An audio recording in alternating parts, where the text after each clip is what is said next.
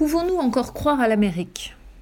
Ou plus exactement, est-il possible de considérer encore les États-Unis comme l'une des patries où les Juifs sont heureux dans le monde lorsqu'on sait qu'aujourd'hui 60% des Juifs américains déclarent avoir été victimes d'actes antisémites ou avoir entendu des propos antisémites? Telle est la question que pose l'historien Pierre Birnbaum en s'emparant dans son dernier livre Les larmes de l'histoire, de Kishinev à Pittsburgh, paru aux éditions Gallimard, d'une des grandes figures de l'historiographie juive, Salo Baron.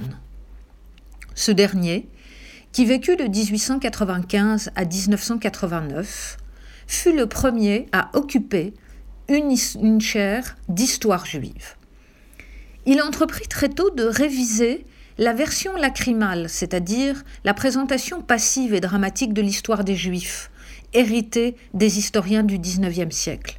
Cette histoire opposait dans l'histoire juive les moments d'oppression et les époques d'émancipation. Baron expliquait à l'inverse que les Juifs se trouvaient plus en danger à partir du XIXe siècle qu'à l'époque médiévale allant même jusqu'à réhabiliter la vie au ghetto dans son grand livre paru à New York en 1928, Ghetto et émancipation. Au cours des années 1960, il reviendra un peu sur cette version positive de l'époque médiévale, mais il lui substituera alors l'exceptionnalité de l'histoire des Juifs américains, cœur du judaïsme mondial.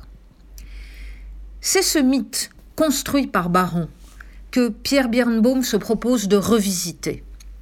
Depuis le lynchage de Léo Frank, juif d'Atlanta faussement accusé du meurtre d'une jeune fille blanche en 1914, jusqu'aux attaques de 2019 qui visèrent des juifs orthodoxes au moment de Hanouka et virent les murs de l'Université de Columbia tagués de slogans antisémites, en passant par les multiples attentats frappant des synagogues, 30, entre 1994 et 1999, mais aussi le meurtre d'Allenberg à Denver en 1981 ou celui de Neil Rosenbaum en 1986 à Pittsburgh, jusqu'au projet même de faire sauter le musée de l'Holocauste de Washington en 2001.